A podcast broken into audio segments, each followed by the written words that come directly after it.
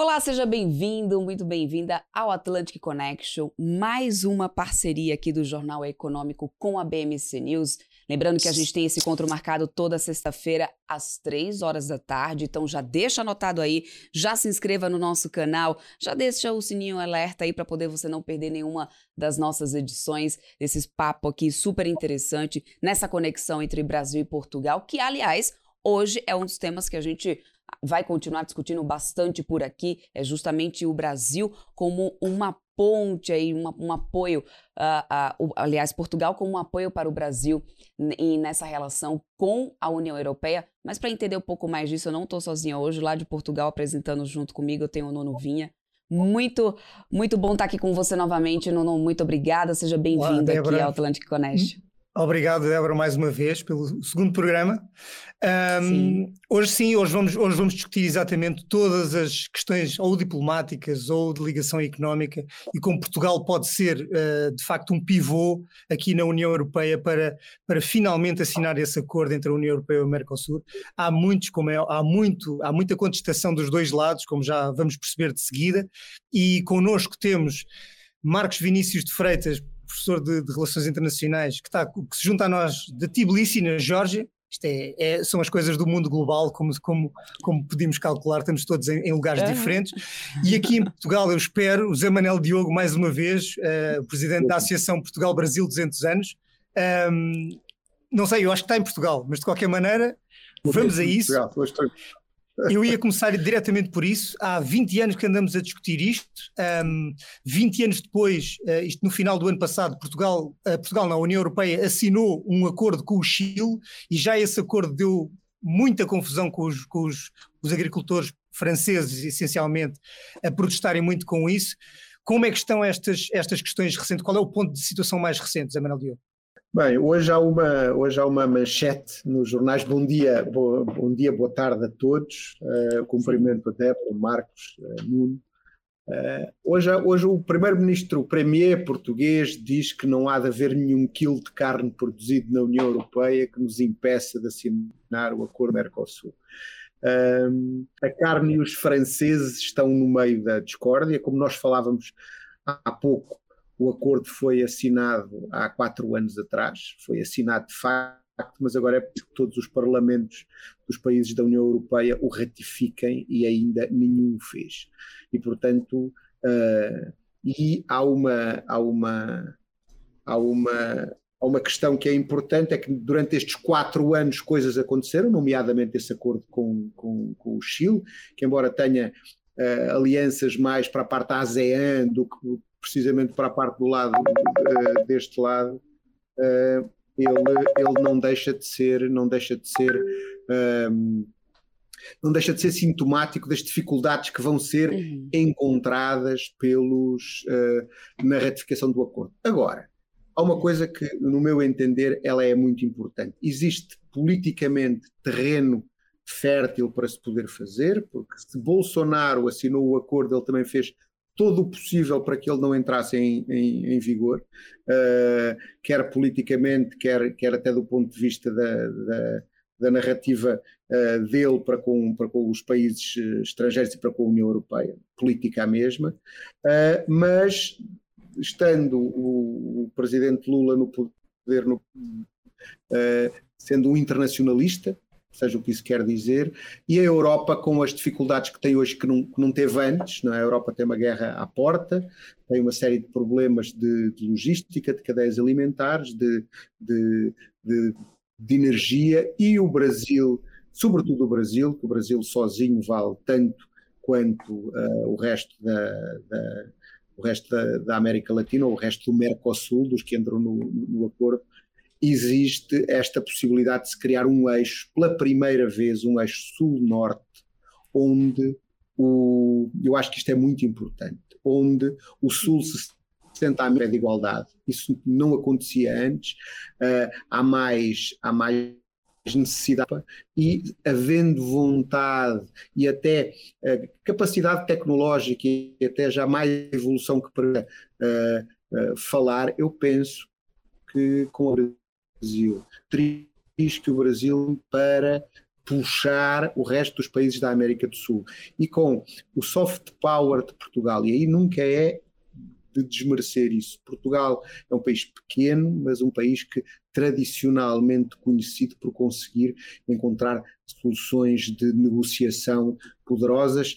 Isso vê-se até nos teatros, de, nos teatros de guerra, onde Portugal é chamado como pequenas forças militares que têm papéis, papéis muito importantes nisso, na gestão da comunicação, na gestão da possibilidade dos acordos. É uma nova era, a cúpula Portugal-Brasil está aí, um, Uh, há, uma, há movimentações políticas muito intensas do Brasil na Europa durante o mês de abril, portanto, muita coisa vai ser feita com, com, com, com a Inglaterra, com, com a França, com a Itália, e uma coisa muito importante: nós podemos ver nas notícias, o resto do mundo não está parado. Ontem uh, a China faz o acordo com a Arábia Saudita e com o Irão, ou seja, o mundo está em ebulição. É preciso que este eixo norte-sul, e eu termino por aqui esta primeira parte, este eixo Europa, Europa, América do Sul, pode efetivamente ser importante, tão importante, quer para a América do Sul como para a Europa, e ao ser assim, importante para o mundo. Bom, eu quero já trazer o professor Marcos Vinícius para esse papo, eu já quero entrar um pouco, assim, no, na, numa parte de esclarecimento, professor uh, Marcos Vinícius, assim, para a gente tentar passar para as pessoas que estão nos assistindo, para quem porventura não esteja acompanhando, afinal de contas são 20 anos, mais de 20 anos aí de negociações, o que, do que, que exatamente se trata esse acordo, qual seria o lado benéfico, né, os, os benefícios e também malefícios para os dois lados, né? Como que, como que se dará isso na prática uh, e por que, que tem levado tanto tempo assim, ter se arrastado há tanto tempo esse acordo uh, que agora parece estar mais perto do que longe, eu espero? Olha, Débora, o, o histórico todo do processo de criação da União Europeia é baseado na ideia de você ter aí uma facilidade no acesso aos mercados. E para fazer isso, você reduz tributação, ah, você elimina a tributação quando necessário, você facilita a movimentação de bens e pessoas, ah, e você cria aí uma série de mecanismos para que haja mecanismos para incrementar o comércio. Então, o objetivo de um acordo comercial é sempre o incremento do comércio entre as partes. Ah, e criando-se ali uma possibilidade. Você tem um acordo geral, que é um acordo multilateral, que é o um acordo da, da Organização Mundial de Comércio, e você admite que haja dentro desse acordo exceções para que haja nessas exceções uns tratamentos diferenciados com relação à importação de bens, esse tipo de coisa. O Brasil, ao observar a União Europeia, também quis reproduzir isso, criando o Mercosul, sem ter, de fato, uh, feito a lição de casa como os europeus fizeram, justamente para criar instituições. Né? Então, o Mercosul uhum. é uma versão capenga de um mercado comum que nunca conseguiu, aí, de fato, avançar, além de criar um quadro institucional que, às vezes, cria problemas para nós, uh, tanto para o Brasil como para a Argentina, até mesmo para o Uruguai, que você vê que recentemente, né, o próprio Uruguai queria negociar e pretende negociar um acordo direto com a China, fora do Mercosul, porque entende que a, o, a organização não lhe ajuda. Mas, eh, nesse sentido, esta negociação entre União Europeia e Mercosul já vem se arrastando há muitos anos. Agora, você tem que entender, né, Débora, quais são o que cada um traz para a mesa. E, obviamente, que quando eu comparo o comércio entre Brasil e Europa, a diferença daquilo que o Brasil produz e daquilo que ele importa da Europa é substancialmente diferente. O Brasil tem uma competitividade na questão agrícola. A questão agrícola na Europa, ela é ela tem uma natureza de segurança também, porque afinal foram países que enfrentaram guerras e ninguém quer terceirizar a sua agricultura num momento complexo. E tem outra coisa também, né, Débora? No Brasil, a gente fez algumas ah, algumas, tomamos algumas medidas que são contrárias àquilo que você vê praticado na Europa. Eu estive na França na uhum. semana passada e você vê muito essa questão que eles chamam de da fazenda à mesa, de um alimento mais orgânico. E o Brasil tem optado aí por seguir um pouco do modelo norte-americano com relação àquilo que ele faz de alteração ah, de genética dos grãos, uma uhum. série de coisas. Então você tem talvez uma incompatibilidade entre aquilo que o Brasil produz e aquilo que o, o consumidor europeu pretende consumir. Não é? Isso é muito uhum. claro. Ah, e um dos países que mais se opõe e tem aí uma posição meio ferrenha nessas coisas é a França, porque tem uma parte da população que se dedica à questão agrícola ah, e que vê ali na manutenção da sua forma de agir, de produzir, de viver, um estilo de vida que até interessa para o governo manter. Então, o grande desafio sempre do Brasil nesse, nesse sentido tem sido de que aquilo que ele produz muitas vezes é incompatível ou uhum. inconsistente uhum. com aquilo que o mercado europeu, particularmente alguns países, precisa ou deseja comprar. E isso é que gera uhum. sempre essa, essa discordância entre os dois lados do Atlântico. Agora, obviamente que é uma questão de opção, não é? Ah, eu sempre digo que, por exemplo, o Brasil tem ganhos muito mais exponenciais numa relação com a China, economicamente falando, na, até mesmo da exportação de produtos agrícolas, do que teria com a Europa. Então, o Brasil, às vezes, precisa saber utilizar esta moeda se quiser que haja aí uma mudança no sentido de alterar um pouco da balança entre os dois polos. E não podemos esquecer também, né, Débora, que os, os países europeus também têm os seus acordos com as antigas colônias africanas e muitas delas passam pela questão agrícola. Então você vê que existem outras áreas que fazem parte dessa complexa equação e obviamente que essa negociação se arrasta anos e a gente acha, quando acha que está desenvolvendo, está avançando um pouco mais, aí algum dos lados fala alguma coisa ou toma uma postura equivocada e aí nós damos uma atrasada no relógio da negociação. Inclusive, Duas... a gente veio a trazer, desculpa, não, não deixa eu só trazer não, uma, uma questão aqui para para levantar aqui uh, com o Zé Manuel também, porque conversávamos, né, já entre nós aqui nos bastidores, sobre justamente essa, essa recuperação da relação entre Portugal e o Brasil, com a mudança de governo aqui no caso brasileiro. A gente teve recentemente o um novo embaixador português chegando aqui no Brasil e ele já chega falando que somos porta-vozes do Brasil na União Europeia, né? Foi o que o próprio novo embaixador aqui, o Luiz Faro Ramos, ele, ele trouxe aqui já muito claramente, lembrando que a gente tem Portugal aí como presidente da, até agora meados do ano, né, do bloco. Então, ah, tendo esse, essa, esse posicionamento de Portugal, essa visão, inclusive, que traz aí o novo embaixador português aqui, né, no Brasil. Ah, eu queria poder falar um pouco com vocês dois, no caso aí pode começar o profe, eh, eh, pode começar o Zé Manuel. Ah, como que você vê essa relação de Portugal e Brasil e Portugal servindo de apoio para para o Brasil nesse, nesse acordo, para poder chegar nessa comunicação com a União Europeia?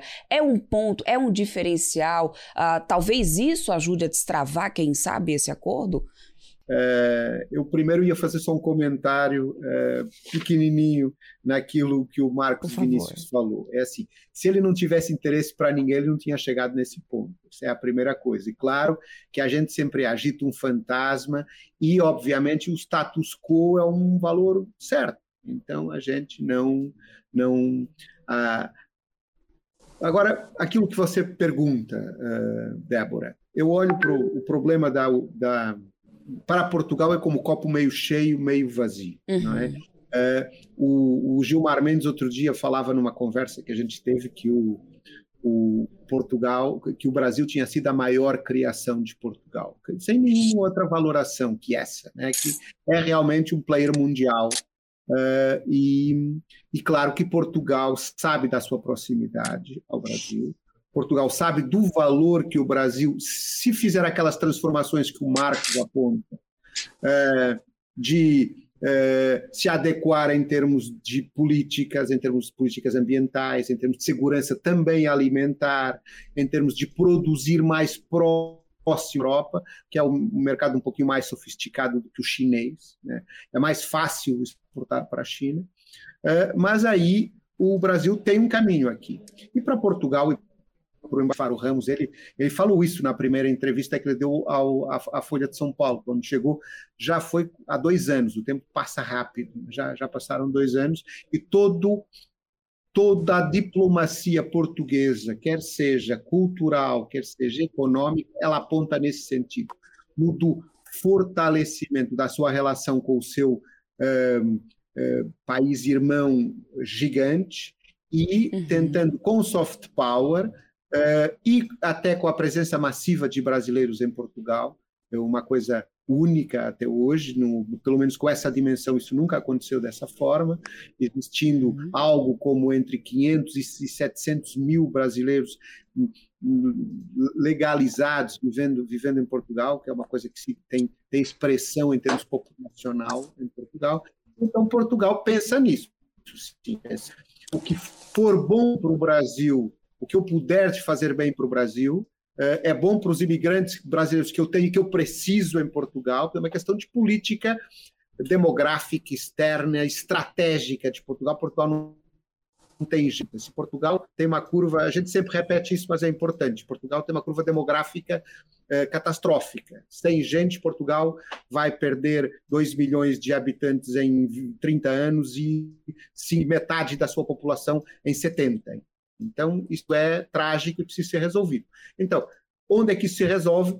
Fácil com quem fala português. Até porque Portugal não tem capacidade de atrair imigrantes de outra natureza, porque o, por questões Uh, e bem, em algum caso com sorte, né? porque Portugal não tem o problema que teve a França uh, islâmica uh, do, do, das colônias de África, não tem o problema da imigração turca, não tem problemas de questões culturais e religiosas, às vezes difíceis de, de gerir, tanto pelo aquilo que elas são, como pela, pelo, pelo, pela alergia ou pelo, pelo, pela reação que elas provocam nas suas próprias populações. E Portugal é, por isso, um país totalmente pacífico. Essa é uma das grandes eh, eh, vantagens de Portugal, a segurança, e é, isso é um país pacífico porque não tem nenhuma tensão de gênero algum, nem religiosa, nem social, nem. E então, tudo isso é uma espécie de coquetel perfeito para que Portugal queira se mostrar ao Brasil e a uma nova classe de empresários brasileiros que acha que o Brasil só já não chega e que faz sentido olhar para a Europa, mesmo que não seja o melhor caminho nem o mais óbvio, e que é um lugar mais sofisticado, muita gente já estudou aqui. Todas essas políticas, até políticas de cidadania, essa cidadania da língua, essa que faz com que entrou ontem em vigor aqui em Portugal uma autorização de residência automática para quem já estivesse eh, morando aqui, que afeta 150 mil estrangeiros, se estima desses 120 mil serem eh, brasileiros. Então, isso tudo faz, eh, tenha quase como política, será mais importante para a Europa, para a África e para o Brasil se fizer dessa a sua luta. Então o Brasil tem um aliado forte aí. Uma pequena coisa, há, pouco o professor Marcos Vinícius disse, disse que hum, os europeus fizeram o seu trabalho de casa na questão do mercado único. Eh, é verdade, sim, fizeram, fizeram um, um, conceito que é um, as economias menos evoluídas, as economias menos evoluídas fornecem mercado e as economias mais evoluídas fornecem ajuda em forma de apoios comunitários para que esses países consigam melhorar a sua economia. O que aconteceu nesse caso, em alguns casos, é que as, as economias que mais que contribuem positivamente para o orçamento do Estado, ou seja, que não vão buscar, que vão fornecer, que é o caso da França, é o caso da Finlândia, é o caso da Alemanha, é o caso de outras, obviamente tem, tem um ascendente na altura de fazer pedidos. E a França é um dos países que tem um ascendente na altura de fazer pedidos no que diz respeito, por exemplo, à proteção do seu setor agrícola, que foi uma das coisas que ao longo de décadas funcionou. O que é que dizem os, o que é que diz os, os, os agricultores franceses? Dizem que as regula a regulação, os regulamentos sobre aquilo que é a sua produção na Europa é muito apertada, mesmo que estamos a fazer acordos com países cujos produtores, como o professor Marcos Vinícius dizia, têm regulamentos muito menos apertados do que aqueles que são exigidos aos agricultores europeus. E eu gostaria de ouvir a sua opinião nisso também, depois de falar sobre, a, sobre, aquela, sobre aquela pergunta inicial da Débora, gostaria de ouvir a sua opinião sobre isso também. Perfeito. Então são. são uh, vamos começar pela última e depois okay. a gente volta para a questão da Débora. A gente sabe que quanto mais uh, desenvolvido o mercado, mais regulado ele tende a ser. Não é? Isso é, uma, é um fator normal uh, que acontece porque, inclusive, um dos grandes problemas que o capitalismo enfrenta é que a regulamentação, em muitas situações, ela favorece aqueles que têm capacidade econômica para assumir essa regulamentação e conseguem cumprir com essa regulamentação. E nós sabemos também que o consumidor europeu, em razão do fato de a Europa ser um continente de classe média alta, não é nesse sentido todo, ele tem aí ao longo da história desenvolvido algumas características que são peculiares e que não são necessariamente aquelas que são ah, aplicadas no mundo inteiro. Isso não significa, não é? e é importante até de a gente enfatizar que é, ele também se tem atingido um nível de perfeição nesta regulamentação, até porque aqui e ali sempre tem alguns que tentam dar ali uma a cometer uma falcatrua ou não cumprir exatamente com os requisitos estabelecidos. É só a gente recordar do que aconteceu com a vaca louca no Reino Unido e de toda a regulamentação que veio por causa claro. disso, e que a gente vê que mesmo o mercado sendo sofisticado, muitas vezes se encontra aí alternativas para não ser tão pristina zonas, cinze, zonas cinzentas para aproveitar, claro, claro, claro. Obviamente. É verdade. Então, esse é, esse é, um desafio aí que os europeus também enfrentam, mas na questão agrícola francesa, a, a organicidade dos produtos é, faz parte né, daquilo que hoje em dia você entende por, até mesmo como culinária francesa. Veja, Débora, eu até fiquei surpreso aqui. Eu queria fazer um comentário que achei sensacional isso. Eu fui no. Estava no, no hotel, né, na França, em uhum. Toulouse, e aí, na, na parte da manhã, eles servem lá o café da manhã e frutas. Ah, e as frutas com machucado. Sabe aquela maçã com aquele amarelo de estragado que no Sim. Brasil jamais seria vendido ou colocado à disposição? Aqui fazia parte do conceito de que não, isso é um produto mais orgânico, mais saudável, esse tipo de coisa. Então você vê que aí vai variando né, também essa questão. Então, a, a complexidade da, da regulamentação do mercado é que faz com que, às vezes, os países em desenvolvimento tenham a capacidade de, de, de fornecer ou não produto para esses mercados, e é essa a questão aí que o Brasil precisa se adaptar. Claro, e aqui não é, não é que eu esteja falando, mas claro que tudo tem que passar por uma avaliação de custo, benefício e lucratividade. Se é muito caro você cumprir com a regra, você vai buscar outros mercados que aceitam aquilo que você tem. Então, acho que essa é uma moeda importante para você ter muito claro sempre, né? Às vezes a regulamentação é muito cara e aquilo que você vai gastar é tão caro, é tão ah, elevado que não vale a pena você, de fato, fornecer para aquele mercado. Então, são questões que precisam ser muito bem racionalizadas do ponto de vista econômico e menos de paixão ah, por, por, determinadas situações ou determinados lugares. Então, esse é um aspecto aqui fundamental. Agora, outro dia eu ouvi uma, uma situação, voltando à sua pergunta, Débora, com relação uhum. ao relacionamento Brasil e Portugal, que são países irmãos, né? Mas eu ouvi um comediante dizendo que são países irmãos, mas de pais divorciados né? E cada um. e que, tem sim. E cada um. Então, quem é que tem custódia das crianças, não é? Quer dizer, é, é, é, é uma situação. Não, mas no passado podia ser assim. No presente, filhos de pais divorciados se dão melhor do que filhos de pais do mesmo casado. Pois né? é, mas nós ainda estamos no passado, né? Essa história. essa, essa porque... é uma questão importante, até levanta isso, né?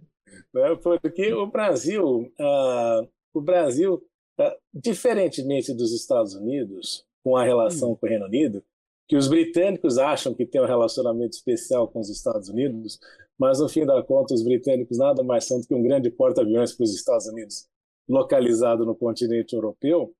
Mas quando a gente olha, o Brasil e Portugal poderiam se aproximar muito mais no, no, com relação àquilo que poderiam fazer em conjunto. O problema é que, infelizmente, na história brasileira, nós passamos aí, em razão dos períodos militares, do período nosso republicano ao longo dessa história, por uma difamação da própria história de Portugal, da história brasileira e do relacionamento bilateral entre os dois Mas é países. é isso que está mudando, Marcos. Isso tá, eu sinto isso nos últimos 20 anos, até pela. Eu, eu, como eu moro cá e moro lá, desculpa te interromper, mas eu acho que isso é importante, porque eu sempre senti isso. Tudo. Portugal fez isso. Os países novos fazem isso dos países, os países velhos fazem isso dos países novos. A gente sempre conta piada, de inimigo longínquo, de quem a gente se separou, faz parte, né? Agora, eu, eu vivia sempre escutando crítica. O meu ouro, onde é que está o meu? Tudo aquilo que as ditaduras contam e ajudam a colocar até nos livros de história, até reinventando um pouco da história. Mas nos últimos dez anos, eu tenho sentido em, em, São Paulo, no Rio, na Bahia, mas em São Paulo, que é bem de matriz italiana e pouco portuguesa, menos, menos portuguesa que, que, que, outras, que outros estados, uma diferença que é palpável. E, e, e essa diferença, para não ficar no campo de eu acho que, em 2018 nós, nós falamos com a Folha de São Paulo e, e contratamos um estudo daqueles com margem de erro muito pequena, para tentar perceber a mudança, se havia primeiro, se havia uma mudança de percepção da imagem de, de Portugal no Brasil. E claro que os Estados Unidos vindo na frente, mas eu depois posso partilhar com vocês o estudo, ele está datado, mas é 2019, né? mas é muito recente, e vale muito a pena olhar para ele, porque ele fala que entre renda alta, uh, e os mais jovens, prim o primeiro país para onde uh, os 60% da população brasileira, uh, tendencialmente imigrante, iria era Portugal. e com uma distância curta. E outra coisa muito importante, essa talvez mais sonora, que é 4% apenas indicavam o passado colonial como um assunto ou seja, já não era mais um assunto. Claro que a ditadura contou piada de Portugal, tem piada de Portugal, eu sofro piada de Portugal quando, quando estou no Brasil. Então isso faz parte, mas, mas, mas há uma por amor de Deus. Não, piada o é contrário é não existe, o contrário não sobre existe. minorias, né? A piada é sempre sobre a minoria. Não tem nenhuma minoria que conta piada sobre, sobre maioria, isso é ao contrário. Mas, mas isso está mudando. E eu, eu como eu, eu sou, sou também, faz quatro anos, uh, diretor de uma das mais antigas organizações que há em Lisboa. Uh, ela é pequena, ela é, é, mas é muito antiga, tem 75 anos, 74, que é a Câmara de Comércio e Indústria Luso-Brasileira aqui em Lisboa.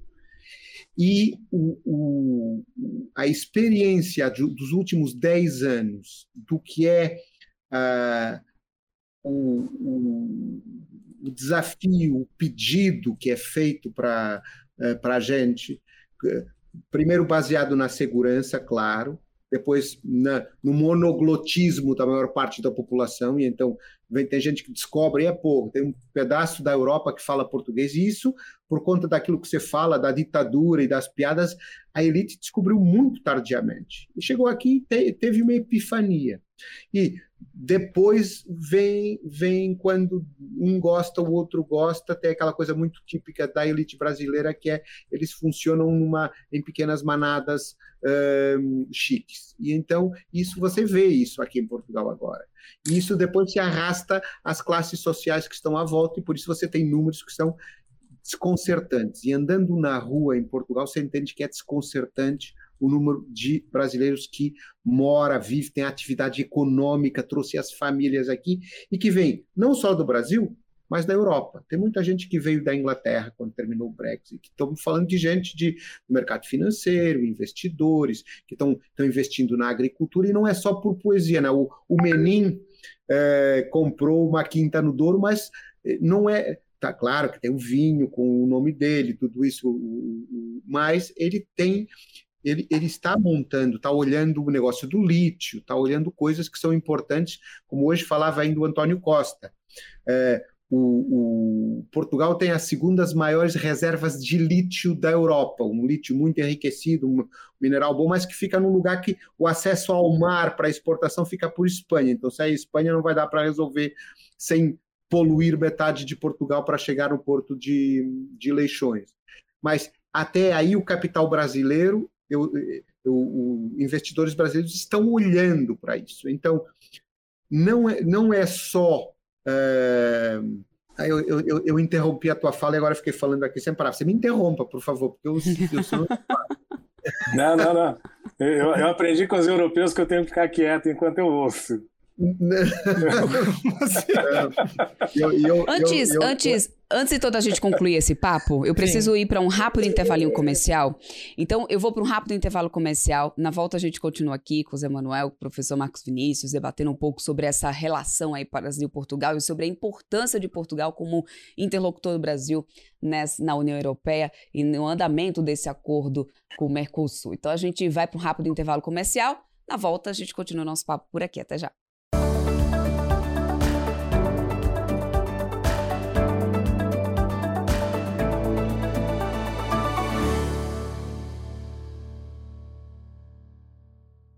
Estamos de volta com a Atlantic Connection, essa parceria da BMC News com o Jornal Econômico de Portugal. Hoje aqui comigo o professor Marcos Vinícius Emanuel. A gente está falando um pouco mais sobre ah, essa importância nesse posicionamento de Portugal uh, entre Brasil e a União Europeia. Aliás, Portugal, como eu falava aqui no bloco anterior, que está como né, presidente ali do bloco da União Europeia até meados do ano, e eu quero entender, claro, ainda que a gente traga aqui para a mesa, a importância desse, dessa posição de Portugal como um fator positivo para conseguir destravar um pouco mais essa relação. Que, aliás, até eu acho eu preciso comentar isso com vocês. Eu estava vendo uma notícia recente, uh, que saiu inclusive ontem, que empresários alemães defendem a implementação rápida desse acordo União Europeia e Mercosul, é capa, inclusive, de algum dos principais jornais aqui do Brasil. Isso já tem, pelo menos para a Alemanha, indo bem, mas para a França, como a gente falava, travava um pouco. E Zé Manuel, você estava falando também um pouco sobre essa evolução aí de, de relação entre os países. Mas agora vou deixar o Marcos continuar, porque eu peguei a fala dele antes, e ele viu. Agora, como um bom europeu, você, você vou dar a palavra para você de novo. Tá certo. Não, mas olha, olha só, o que eu estava comentando antes, é, né, Débora? É que eu acho que ao longo da história a gente perpetuou algumas imagens equivocadas. Uma delas foi aquela história de que o Brasil era. Porque muito tem a ver com o coitadismo brasileiro. Né? O Brasil era uma colônia de exploração, enquanto os Estados Unidos eram de povoamento, sendo que a gente ignora toda a história de que os Estados Unidos também tiveram a mesma origem no seu processo de colonização e não havia nenhuma mudança ali no modelo espanhol que foi adotado. Mas o que aconteceu ao longo da história é que nós fomos criando essas imagens é, que foram negativas. E o Brasil precisava descobrir Portugal. E passou a descobrir Portugal na década de 80 de uma forma inusitada. Eu morei, nos, eu morei em Portugal algumas vezes e eu me lembro exatamente na década de 80 em que o Brasil descobre Portugal justamente pela questão migratória em razão do péssimo governo Sarney que nós tivemos. E aí a gente viu que foi a primeira leva de brasileiros, e obviamente que Portugal sempre vai ser o primeiro lugar, porque o brasileiro não fala inglês. O brasileiro não fala, não fala espanhol, o brasileiro, na sua média, não fala outros idiomas. E é natural que ele queira ir a Portugal como porta de entrada da Europa, muitas vezes achando que a partir dali ele vai para outros lugares. Ah, e aí se dá com as barreiras inerentes aos outros países da União Europeia. Então, essa é a primeira grande né, grupo de brasileiros que migra para Portugal.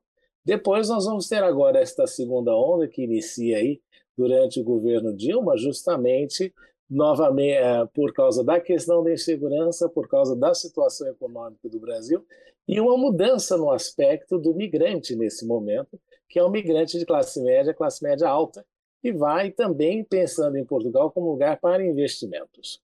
A grande questão é que Portugal sempre poderia e pode servir como uma porta de entrada do Brasil na Europa, mas também na questão empresarial. Eu acho que eu, eu sempre acho que o empresário brasileiro ele é muito tímido no sentido de comprar aquilo que os chineses fazem muito bem de controle vertical de determinadas coisas. Por exemplo, eu sempre fico chocado que uma das maiores empresas alemãs, as maiores empresas de café do mundo são alemãs. Por que, que o Brasil não vai, é, entra via Portugal e começa a comprar algumas dessas empresas para justamente ter o controle do mercado global em algumas coisas. Então, existe uma timidez do empresariado brasileiro. A gente nota que isso talvez esteja mudando aqui e ali. Eu me lembro que o primeiro supermercado português era o Pão de Açúcar, não, é? não podemos uhum. esquecer disso. Ah, eu me lembro de ter visto esse processo. O Abílio, todo. né? Foi o Abílio que trouxe para cá. O Abílio, o Abílio né? eu me lembro claramente uhum. disso. Então, o, o, Brasil pode, em alguns momentos, dar ah, uma, um salto aí qualitativo na questão do próprio capitalismo português e utilizar como plataforma de entrada para outros mercados europeus dentro da dinâmica europeia que Portugal conhece bem. Agora, não podemos estar adstritos a Portugal justamente por causa do tamanho do mercado e também da situação, claro. ah, às vezes, que o país enfrenta. Mas, veja, eu não diria nem só Portugal com os olhos voltados para a Europa, mas também para a África, não é? Angola, Moçambique, coisas que o Brasil desconhece, Débora. O Brasil uhum. desconhece esses mercados que são importantes e que a gente deveria olhar aí com, um olhar, com uma perspectiva mais aprofundada. Então, no meu ponto de vista, é isso. O Brasil tem que usar Portugal como plataforma para entrada no mercado europeu, não para vender produtos, mas até mesmo para consolidar empresas, para comprar empresas no restante do mercado e utilizar Portugal justamente como seu instrumento importante ali para obter ali uh, algum tipo de benefício a partir daquilo que é oferecido pela União Europeia. Então, essa, uhum. essa é a minha humilde perspectiva nesse sentido, achando que nós deveríamos pensar melhor aí no relacionamento. Só concluir falando outra coisa, que é assim, Portugal é claro um mercado exíguo, mas para grandes grandes empresários brasileiros ele é realmente um mercado quase, quase experimentalista, né? Porque é muito pequeno. Agora, é, tem muitas muitas verticais de negócio, nomeadamente, eu estou olhando dois, pensando dois negócios de repente que vão ser importantes um, e que tem que ver com uh, o, a capacidade de, de, acesso que Portugal tem a, a financiamento da União Europeia. Portugal tem uma execução do dinheiro que a União Europeia disponibiliza para o país luso muito pequena. Ou seja, Portugal, o último quadro comunitário de apoio, que ficou conhecido por Portugal 2020, Portugal executou uns 38% desse orçamento. Significa que muito desse, muito desse, desse, desse financiamento ele ficou por utilizar. E muita, grande parte dele ficou por utilizar por uma questão simples. Claro que falta de planejamento é também uma questão, mas outra foi pela fa a, a falta da, da contra partida da participação lusa nesses, nesses investimentos. Eu estou olhando dois, que é o trem de alta velocidade, que em Portugal não está feito, e um melhoramento genérico dos portos portugueses. Portugal só tem um porto de águas profundas e construindo outro isso podia ser interessante. E ainda o aeroporto, o novo aeroporto de Lisboa que teima em não sair do papel. E esses são investimentos são projetos de investimento maciço, massivo, de muitos, muitos milhões, bilhões talvez, e que o, a, haver empresários brasileiros que encontram um regime jurídico muito interessante para brasileiros e para estrangeiros, genericamente, em Portugal.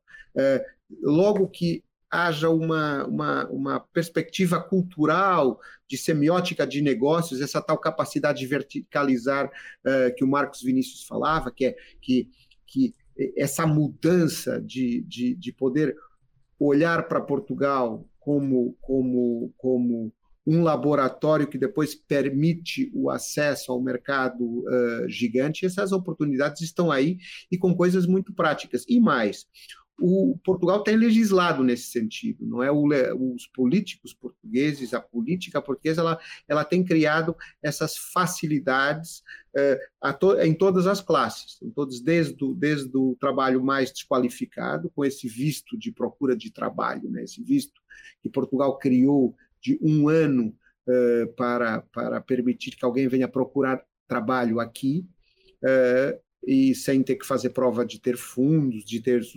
sustento, de, de não precisar de seguro, né? todas essas coisas que normalmente um, um visto pede. E, por outro lado, ao mesmo tempo, essa, essa, essa criação de uma coisa que é preciso olhar, se o governo, se o atual governo brasileiro taxar efetivamente capital que estiver em offshores, em mercados uhum. uh, offshore no estrangeiro, em Malta, sobretudo, tem muita gente já, uh, grandes escritórios de advogados brasileiros, olhando para Portugal como um lugar para, para sediar esses, esses, esse gestor, essas sociedades gestoras de fundos. E essa é outra, mais do silêncio, uma coisa mais que, mais que vale a pena olhar. Eu estou olhando a cara do, do Marcos assim, o que é que o José Diogo está falando, mas isso é uma coisa que vale Não, é, é... muito olhar com atenção, porque Portugal. Eu vou. Isso são as coisas querer. que pode fazer. Posso só eu vou querer, uma coisa rápida? Por favor. Débora? Uhum, por favor eu, claro. eu, eu acho que tem duas coisas aqui importantes que eu enfatizaria sempre. O Brasil é um, é um gigante que se comporta como um anão diplomático, né? sempre, sempre joga abaixo da cintura. E Portugal, que teria tudo para ser um anão diplomático, é, funciona e atua como um gigante dentro da União Europeia, globalmente falando. É? Se você pensar que o secretário-geral das Nações Unidas é português, o ex-presidente da Comissão, Barroso, era portu português, o serviço diplomático da União Europeia, a maior parte dele português em todos os lugares que você pode imaginar, em altíssimas posições dentro da União Europeia. E o Brasil deveria usar isso como lobby dentro da União Europeia, uma série de coisas, e nós não usamos. Então, eu acho que a gente precisava aprender, eu sempre falo, né? Uma vez eu cheguei para o embaixador português e falei: olha, embaixador, o senhor assume a diplomacia aqui neste país e a gente esquece que 1820, 1822 aconteceu e voltamos ao normal por causa da qualificação. Então, eu acho que o Brasil persiste neste erro de se comportar como anão diplomático, quando poderia aprender muito da diplomacia portuguesa como lidar em determinadas situações. E uma delas, obviamente, a saber atuar dentro do cenário europeu. Bom, professor Marcos Vinícius e também Zé Manuel, eu vou querer continuar, vou querer fazer, vou combinar aqui pra, com vocês para que a gente continue esse papo. Acho que tem muita coisa para a gente falar ainda sobre isso. Tem muito chão ainda para poder se correr, para poder realmente chegar a esse acordo entre União Europeia e Mercosul. Eu acho que tem muitos outros pontos que a gente precisa abordar sobre isso. Eu proponho que a gente faça né, uma segunda parte desse papo aqui, mas eu preciso hoje encerrar o nosso Atlantic Connection, o nosso encontro semanal. Fique Fique então para a próxima semana para poder a gente continuar esse papo que ainda tem muito a ser discutido e tem muitos pontos aí relevantes, tanto para um lado como para o outro. Mas desde já eu agradeço muito a participação de vocês aqui. Conto com a presença de vocês também no próximo, na continuação desse nosso papo aqui no Atlantic Connection. Valeu. Eu que agradeço. Obrigado pela obrigada, obrigada. obrigada. Então. aí em Tbilisi, depois a gente, a gente se encontra de hoje a uma semana, então. Tá, um abraço. É isso. Combinadíssimo. Tchau, tchau, professor. Bom, então a gente vai ficando por aqui. Lembrando que esse nosso encontro no Atlantic Connection é toda sexta-feira, às três horas da tarde. Já se inscreva aqui no nosso canal da BMC News. Também se assine a plataforma de áudio preferida da sua preferência para não perder nenhum podcast aqui da BMC News. Então, até semana que vem. Tchau, tchau.